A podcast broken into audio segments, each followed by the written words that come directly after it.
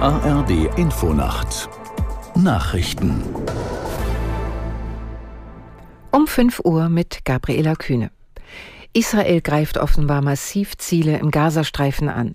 Einzelheiten sind nicht bekannt. Augenzeugen berichten von Explosionen und Panzern, die durch Gaza rollen. Aus Berlin, Bettina Meyer. Kurz zuvor hatte der israelische Armeesprecher Daniel Hagari angekündigt, dass Israel die Angriffe in Gaza ausweitet.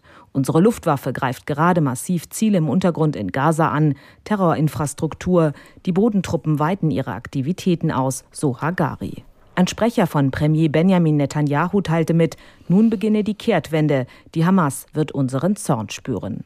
Der palästinensische Premierminister Mohamed Shtayyeh sagte einem arabischen Medium, der Ausfall von Internet und Mobilfunk in Gaza sei ein Versuch, Dunkelheit zu schaffen, um Verbrechen zu begehen.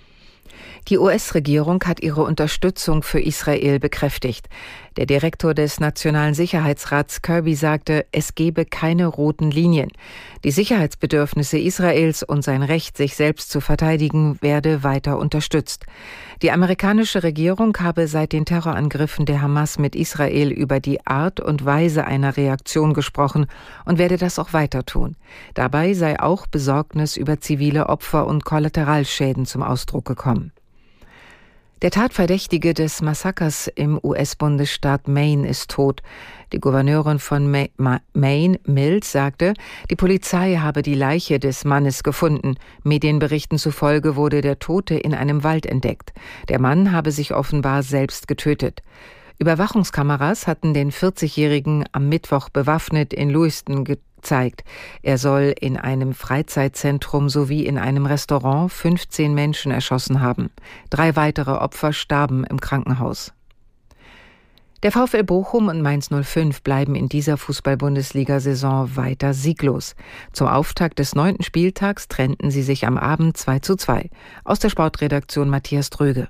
Das Finish in Bochum hatte es in sich. Der Mainzer Ausgleich durch Kraus fiel mit dem letzten Torschuss der Partie. Mainz bleibt Tabellenletzter, Bochum ist 16. Am Nachmittag soll Manuel Neuer dann ins Tor des FC Bayern zurückkehren. Und das nach fast einem Jahr Verletzungspause. Die Bayern empfangen Aufsteiger Darmstadt.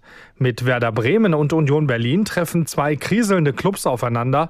Außerdem empfängt unter anderem der Tabellenzweite VfB Stuttgart die TSG Hoffenheim. Das waren die Nachrichten. Das Wetter in Deutschland. Am Tage neben vielen Wolken und zeitweisen Regen auch freundliche Abschnitte.